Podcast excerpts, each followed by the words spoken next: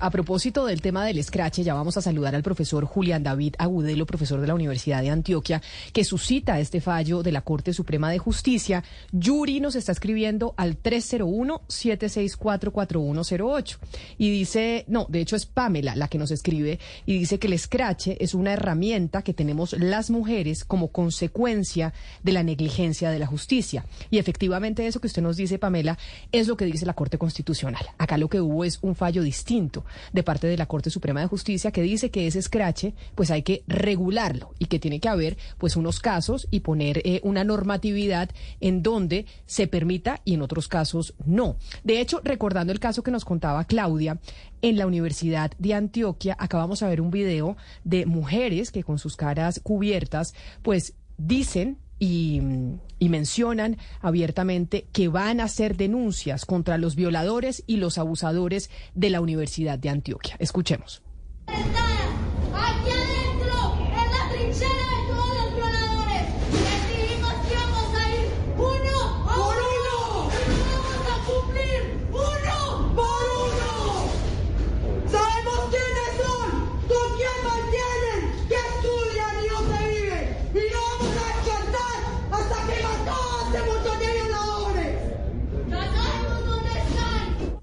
Y ahí ese, ese video que es muy fuerte y que es ese grupo que hace las denuncias en contra de este profesor Julián David Agudelo, Claudia, se hacen llamar ETA. ETA que, que traduce en este caso para este grupo y colectivo de mujeres que hizo eh, escrache y, y denuncias en contra del profesor Julián David Agudelo. Estudiantes transformadoras alternativas. Ellas incluso desde marzo de 2022 habían sacado unos comunicados hablando de algunos profesores eh, que, pues, que dicen ellas que habían agredido sexualmente a compañeras em, y, lo venían haciendo desde, como le digo, desde marzo eh, de 2022 a menos que haya evidencia. Pero lo que pasó ya en agosto del año pasado es que irrumpen a la, a la clase de un de profesores, uno de ellos es, eh, está en condición de discapacidad y los acusan eh, de violadores y de acosadores sexuales y hacen pues estos grafitis eh, y, llevan además papas bomba. Por eso pues es que el profesor Juan David Agudelo, que es uno de los implicados, dice, pero pues es que esto no es scratch, esto es, esto es violencia, si esto hubiera pasado en otros, en, no sé, en el metro, en otros lugares, pues esto no se estaría tratando como un scratch, sino como un acto incluso terrorista. Y, bueno, ahí es que él decide interponer la, demanda. El profesor Agudelo está, como lo decía, con nosotros en la línea. Profesor Julián David Agudelo, bienvenido a Mañanas Blue. Mil gracias por atendernos. Eh, buenos días a todos, a Claudia, gracias por la invitación y al equipo. Profesor, ¿a usted de qué se le acusa? O de qué lo acusa este grupo de mujeres y si se interpuso o no una denuncia ante la justicia por acoso sexual, por violación, ¿de qué se le acusa concretamente? Bueno, entonces, eh, recapitulando, porque hay unos hechos que se han combinado, que se deben separar. Eh, claramente está el día 3 de agosto del 2022, que la toma al salón de clase donde pues yo estaba impartiendo el curso de Derecho Administrativo. Y otro hecho es el video que es, acaban de mostrar, donde ya tal vez el 19 de septiembre hay amenazas por parte de otras encapuchadas. O sea, hay dos hechos que se deben separar inicialmente. Entonces empiezo con el 3 de agosto de 2022. Efectivamente, en la mitad de mi clase Tocan la puerta, yo abro, eh, hay personas encapuchadas con papas bomba, entran al salón y ante todos los estudiantes, y esto primero genera un riesgo, hemos tenido muchos accidentes en la universidad con estos explosivos, pues hay gente que ha quedado sin manos, hay gente que ha muerto. Eh, me parece que ponen en riesgo no solo mi integridad de mi vida, sino la de los estudiantes. Hacen un video de esta toma violenta al salón y ahí es donde me dicen que yo soy un violador, que yo soy un acosador y que todos lo saben. Y empiezan a repartir una especie de folletos donde dicen que es un escrache lo que están haciendo y que la Corte Constitucional en una sentencia, que es la T061 de 2022, los autoriza porque es... Claro, pero, pero profesor, ¿de qué se le acusa o de qué lo acusan a usted concretamente? Este colectivo dice Eh, que va a hacer escrache en contra de, parte- de parte de profesores acosadores. Pero ¿a usted de qué lo acusan? No, no le escucho bien porque no me dejó terminar. No, por eso le pregunto, ¿a usted de qué lo acusan concretamente? Eh, simplemente dicen acoso sexual, abuso sexual, pero no dicen circunstancias de tiempo, modo y lugar.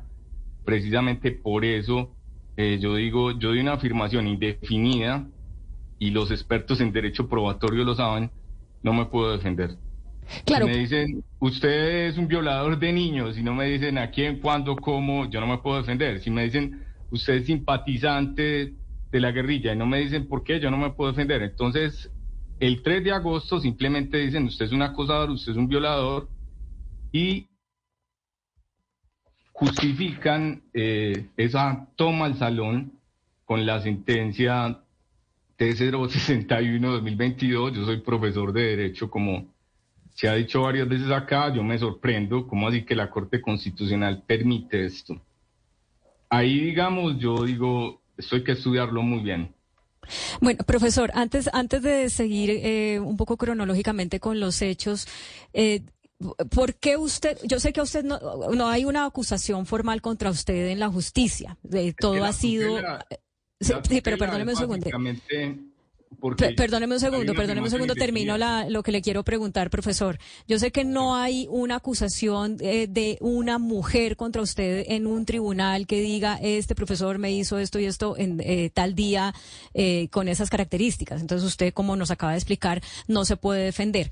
Pero digamos que en el, en el ámbito del escrache y sobre todo en los ámbitos académicos y en esos círculos de la palabra que yo mencionaba que hicieron, entregaron un violentómetro y en el violentómetro decían, hablaban de las diferentes formas eh, de violencia y acoso sexual y una de ellas era, eh, por ejemplo, pues eh, hacer comentarios inapropiados, comentarios sexistas, comentarios que pudieran incomodar. Entonces, si bien usted no tiene una acusación formal por, por acoso sexual, pues sí hay cosas que para estudiantes suyas pudieron ser comentarios incómodos, sexistas, misóginos eh, o atrevidos. ¿Usted ha hecho eso? Pues lo que yo quisiera saber primero es cuándo, cómo y dónde y por qué pues se entiende que era incómodo, se entiende que era inapropiado. De hecho, volviendo al 3 de agosto, eh, les tendría que decir que es que la Corte Constitucional tiene demasiadas subreglas sobre el scratch. En la tutela, mi principal intención es establecer si esas subreglas sobre el scratch se cumplieron o no. Y entonces tiene que ver con eh, su comentario por ejemplo, la Corte de dos sentencias importantísimas, la T275-2021 y la T061-2022, dice, mire, el escrache procede si presentar una denuncia formal, que puede ser penal, que puede ser una queja disciplinaria, y esa denuncia es desatendida. Mire, el escrache procede No, pero mire, abogado y profesor, permítame, yo lo interrumpo en este caso, porque yo sé que usted Pero es un jurista. No, pero, pero permítame porque yo sé que usted, es- yo sé que usted es un jurista y obviamente dice, no me han dicho las circunstancias de modo, tiempo y lugar en donde esto pasó. Pero la pregunta de Claudia fue muy concreta y es, usted, como ser humano, ya no como abogado, usted como profesor, como hombre, escuchando y sabiendo lo que antes nos parecía normal y ya sabemos que no lo es, ¿usted en algún momento cometió o tuvo algún tipo de actitud que hoy considere que pudo haber sido acoso sexual hacia unas estudiantes, una invitación a salir, algún comentario, alguna mirada. Usted hoy, con los ojos que tiene de la información que hoy tenemos, ¿usted considera que en algún momento tuvo algún tipo de actitud en ese sentido? Es que mire, yo primero tendría que saber el alcance y la definición de comentario inapropiado. Yo tendría que saber el alcance y la definición de mirada indebida. Yo tendría que saber qué alcance le están dando a un concepto absolutamente impreciso, absolutamente indeterminado. Yo puedo eh, plantearle como ejemplo esto en la teoría del derecho, que es textura abierta, o sea... Claro, es que sabe por qué le hago la consulta, profesor, porque como nos lo dice una oyente, el escrache eh, se inventó o empezó a, empezaron a utilizarlo las mujeres ante la inoperancia de la justicia cuando hacen sus denuncias. Cuando la respuesta que dan desde la justicia es esta que usted está dando. Y entonces dicen, poder eh, denunciar es casi que imposible porque no hay una justicia que avale lo que nosotras nos ha sucedido y lo que están denunciando. Y hace poco teníamos algunas mujeres feministas que les preguntábamos hasta cuándo va este bullying, este escrache de a las personas que, que se les acusa de esto. Y muchas decían hasta que haya un reconocimiento y por lo menos una pedida de perdón. Entonces, por eso es que creo que Claudia le hacía la pregunta, y es, ¿usted cree que en algún momento incurrió en algún tipo de esas actitudes y que de pronto le parecían normal, pero hoy es consciente y dice, hombre, ¿sabe qué?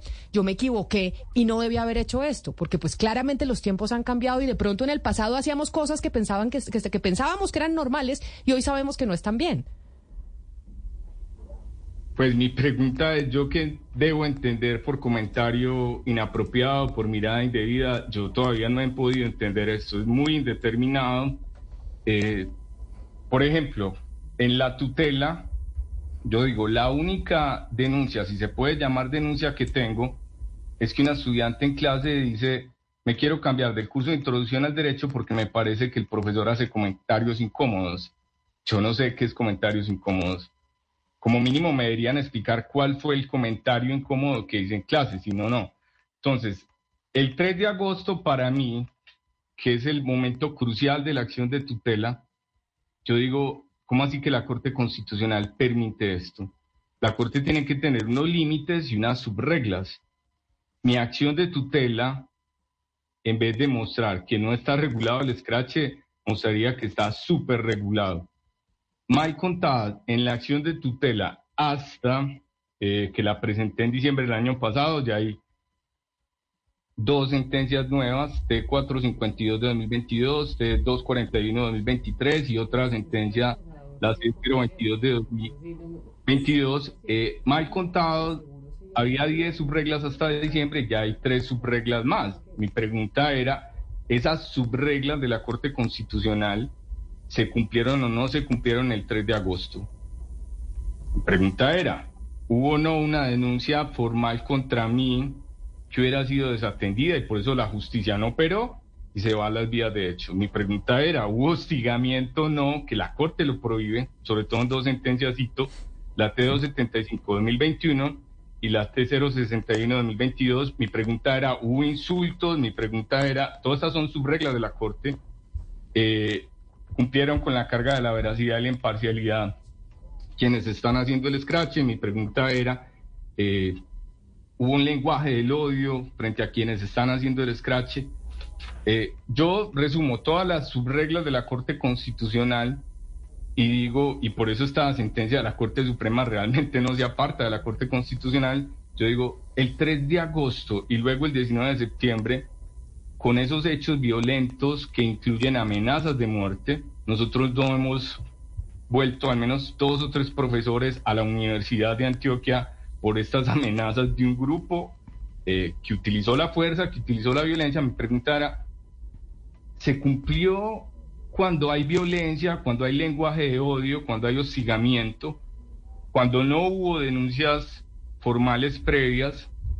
Eh, con lo que dice la jurisprudencia de la Corte Constitucional, yo hago la tutela diciendo no se cumplió. Eh, profesor Agudelo, pero es que permítame un poco porque yo sigo sin entender. Usted invoca todavía eh, términos jurídicos, invoca la Corte, dice que esto de, alguna manera es una... Pero espéreme un segundito, por favor. Dice que esto es una, una acusación indefinida, pero no nos ha sabido... Usted no, que no puede saber qué ha cometido, qué error ha cometido si no se le define. Pero entonces yo sí quisiera preguntarle, ¿usted sabe que es un comportamiento inapropiado o necesita un término legal o una corte que le diga que es inapropiado o no. O sea, ¿usted sabe hasta dónde puede llegar con sus estudiantes o las mujeres que lo rodean o las mujeres que trabajan para usted de pronto o necesita un término legal o una corte que le diga hasta dónde puede llegar?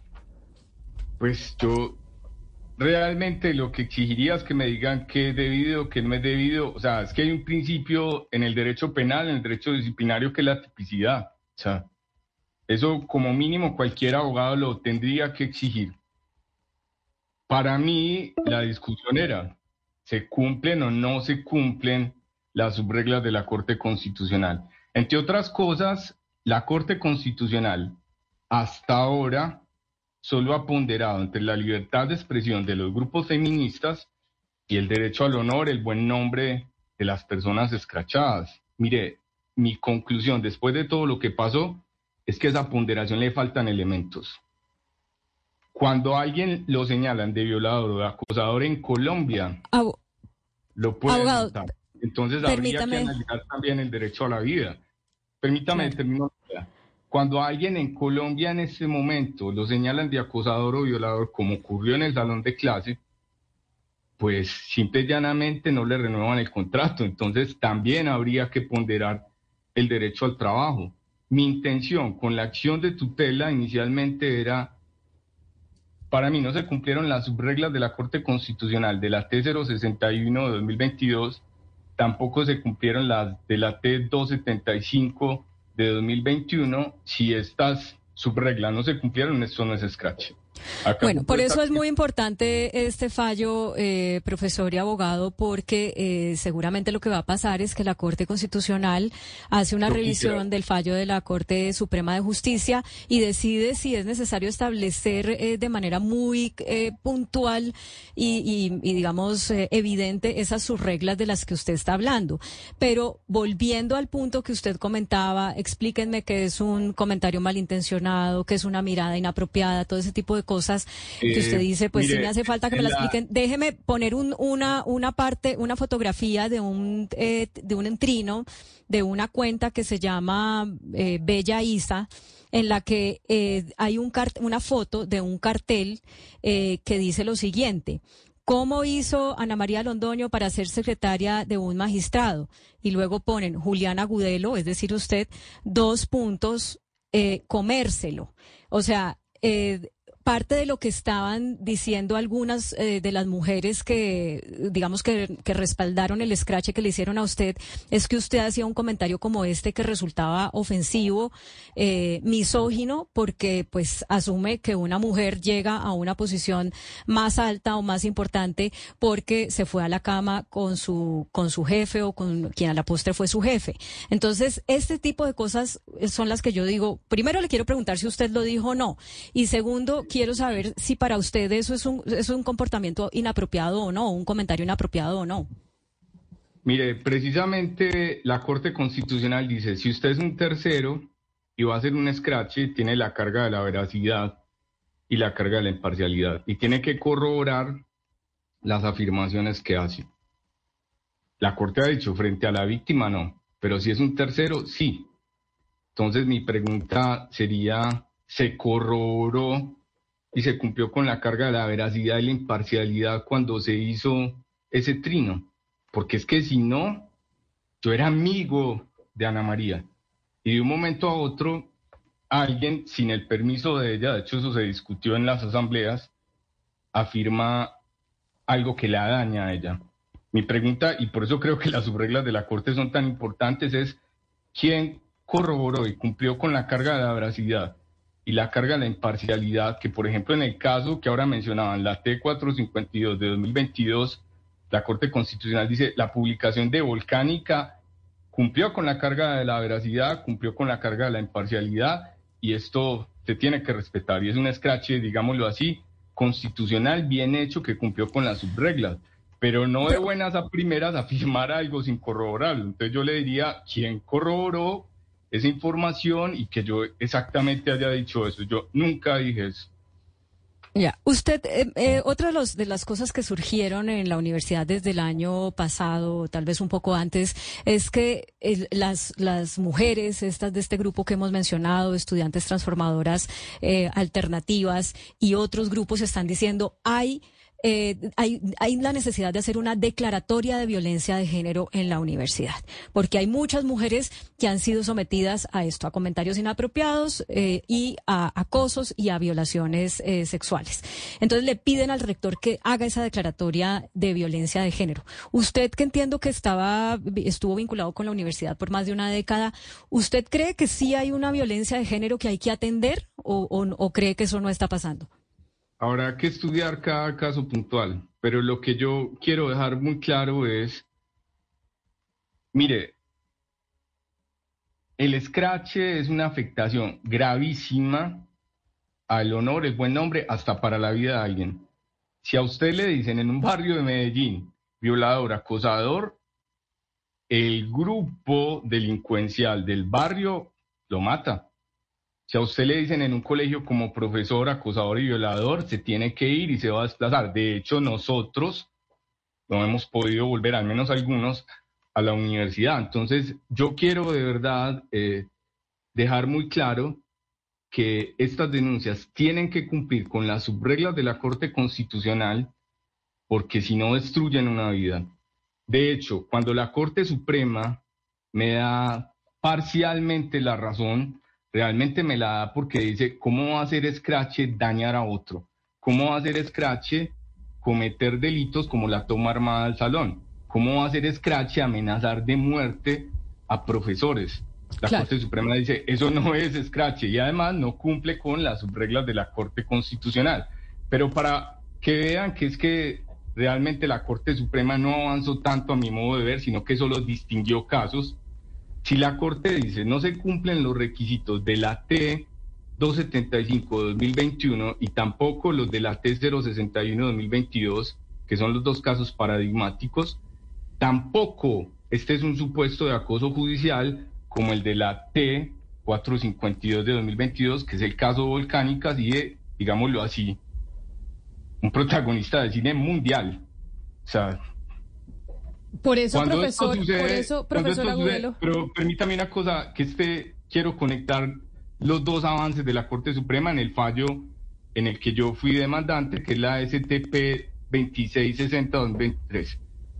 Cuando sucede el caso de la T241-2023, hay múltiples demandas de alguien multimillonario para silenciar a quien estaba haciendo esas denuncias. Alguien que puede pagar abogados en París, que puede pagar abogados en Nueva York, que puede pagar abogados en Bogotá, que puede pagar abogados en México, que puede presentar a la vez una demanda civil, una demanda penal en cada una de estas ciudades. ¿Y qué busca silenciar? La Corte Constitucional dice, esto está muy mal, esto es para frenar las denuncias públicas de las mujeres.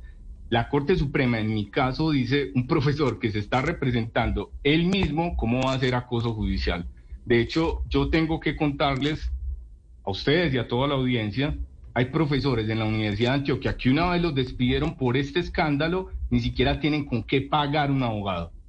Al menos yo soy abogado y he intentado defenderme de la mejor manera. Entonces, realmente el avance, si se puede decir que es un avance, de la sentencia STP 2660-2023, que es de la Corte Suprema, es que analiza las subreglas y los precedentes que la Corte Constitucional había establecido para el escrache analiza si se presenta o no acoso judicial cuando yo presento la denuncia penal contra el grupo de encapuchados que entró con las papas bomba, que amenazó de muerte a profesores, que, pues, a mi modo de ver, desplazó a los profesores que hemos Profesor. vuelto a la universidad. E incluso yo diría, ya le voy a, termino la idea y le, y le doy la palabra, yo diría, es que esto llevó también a que nos despidieran simplemente no renovándonos el contrato. Entonces, si hay algo en esta sentencia la Corte Suprema de Justicia, es más que cambiar un precedente, decir si se cumplen o no los requisitos de sentencias previas de la Corte En esa sentencia de la Corte Suprema de Justicia también se exhorta, entre otras cosas, a que esto se vaya a la Corte Constitucional. Y acá nuevamente habla, habrá una revisión de la Corte Constitucional y seguramente se evaluará si hay unificación de sentencias en torno al scratch. Mire, que cada vez, pero permítame porque no he terminado yo mi idea. Permítame, yo le pregunto. Eh, si se, si, eh, se debe reglamentar o no el scratch. ¿Usted qué va a hacer ahora en la Corte Constitucional? Usted como abogado, como profesor de Derecho, al que le hicieron todas estas cosas que usted eh, pues nos está contando, está denunciando y, evidentemente llevó a la justicia. Ahora el em, paso a seguir de su parte como abogado, defendiéndose en su caso, en la Corte Constitucional, ¿va a ser cuál? Ahí, sí ya, ¿cuál es el paso jurídico que usted va a seguir? Mire, yo he estudiado prácticamente todas las sentencias que hay hasta el momento de la Corte Constitucional y veo contradicciones. Yo creo que esas contradicciones de la Corte Constitucional ameritarían una sentencia de unificación. hasta ahora tenemos sentencias de tutela de tres magistrados y una sentencia de constitucionalidad que es la C222 de 2022, pero entre las sentencias de tutela sí hay contradicciones frente al escrache. Por ejemplo, pongo una. Hay sentencias de tutela donde dicen, y mucho cuidado, porque quienes ejerzan esa libertad de expresión, que digo, en Colombia lo puede poner en riesgo la vida si le dicen violador, así como si le dicen guerrillero, así como si le dicen terrorista. Entonces, la Corte dice, mucho cuidado con el escrache, que el escrache tiene una responsabilidad ulterior y posterior, que puede ser civil y que puede ser penal. En principio prevalece la libertad de expresión, pero una vez usted hace ejercicio del escrache cumpliendo con las reglas de la Corte, puede dar una responsabilidad posterior penal o civil si resulta que sus afirmaciones no son veraces. Yo pregunto, si la Corte en la última tutela sobre el escrache, que es la T241-23, permitió anónimos, y los anónimos están prohibidos en la legislación disciplinaria y en la legislación penal, pero la Corte en esta sentencia, la T241-23, permite anónimos, ¿cómo va a haber esa responsabilidad ulterior si yo no sé quién es el que me está diciendo violador y acosador? Esa subregla me parece que la Corte Constitucional la tenía que precisar en una sentencia de unificación. La Corte también dice, es distinto un tercero que debe cumplir con la carga de la veracidad y la carga de la imparcialidad a la propia víctima. Claro, pero eso usted lo dirá ante la Corte Constitucional, abogado, y nosotros obviamente, y los oyentes mucho menos, pues no somos expertos y, creo que esa va a ser una discusión que se dará en la Corte. Entonces, estos argumentos que usted está presentando son los que, sin duda alguna, cuando la Corte tome el caso, si es que así lo hace por cuenta del fallo de la Corte Suprema de Justicia, usted allá va a seguir con su argumentación en torno a la necesidad que tenemos en Colombia de reglamentar y poner unos parámetros claros para que se pueda avalar el escrache. En unos casos sí y en otros no. Es que yo, ¿Estoy en lo correcto? Yo creería que antes estaba súper reglamentado porque ya van más o menos 13 subreglas. Subreglas que pueden entrar en contradicción en algunos casos, como estaba pues, utilizando el ejemplo de los anónimos, e incluso para mí lo más grave es que la Corte no ha hecho una ponderación completa.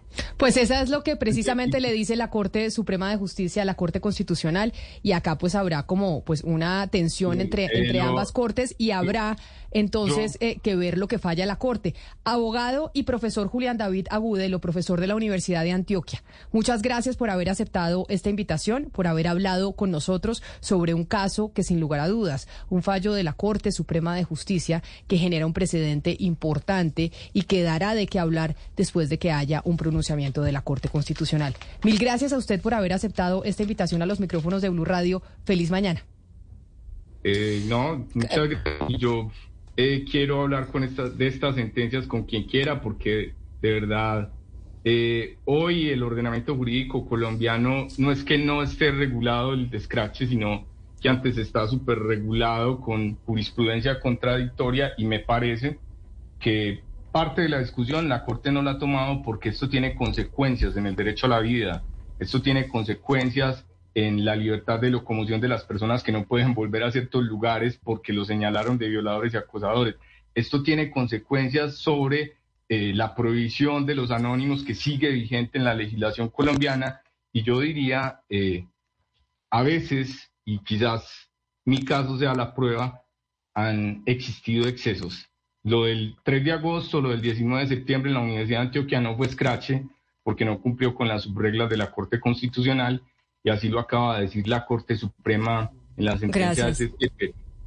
Gracias, profesor, por, por, reiterar las ideas que ya nos expresó al comienzo. Camila, es importante decirle a la audiencia que también consultamos a la Universidad de Antioquia para que pues, nos expresara su postura respecto a este fallo de la Corte y a las actuaciones que el profesor considera eh, que, que en las que la universidad erró. Y nos dijeron que no tienen ninguna declaración que dar al respecto.